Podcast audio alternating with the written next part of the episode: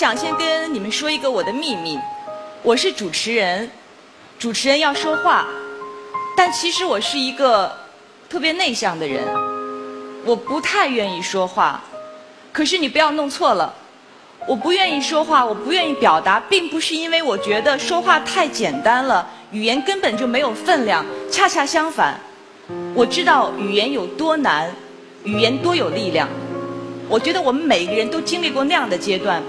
当你突然觉得你的人生濒临绝境的时候，有那么一句话把你狠狠地推向深渊。但是，同样我们会有那样的经历，在我们落入深渊的那一刻，会有那么一句话帮助你安然落地。而这就是语言的力量。语言像是一把锋利无比的刀子，有的时候它是杀人的武器，但有的时候它是救人的工具。即便这样。我还是相信语言的力量，表达是有意义的。有一个我的小朋友曾经问过我，他说：“鲁豫姐有没有这样一句话，在你人生特别艰难的时候，能够帮助你安然度过？”我想了想，好像是有的。我经常会对我自己，也会对别人说：“我说我相信，我们这一生不管是谁，我们所承受的悲欢离合、喜怒哀乐的总量是相同的。”这句话对我有催眠的作用，特别有意义。当我很难的时候，我就对自己说：“其实没什么，我这一辈子不会比任何人更倒霉。”但是有的时候，那个不好的过程太长了，我会想：天哪，什么时候才是那个底儿？我想要痞到什么时候，急到什么时候，那个太才会来？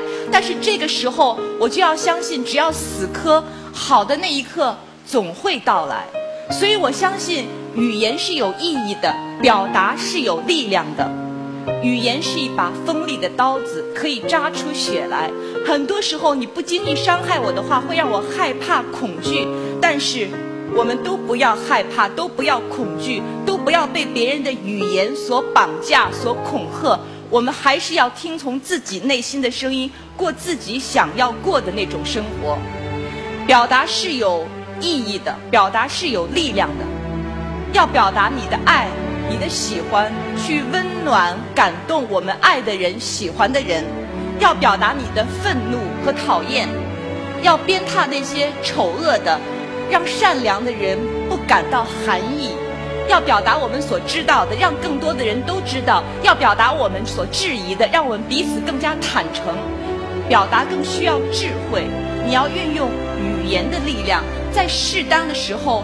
运用四两拨千斤的道理去改变我们周遭的环境和社会，表达只属于那些真诚的、有勇气的、敢做敢当的人。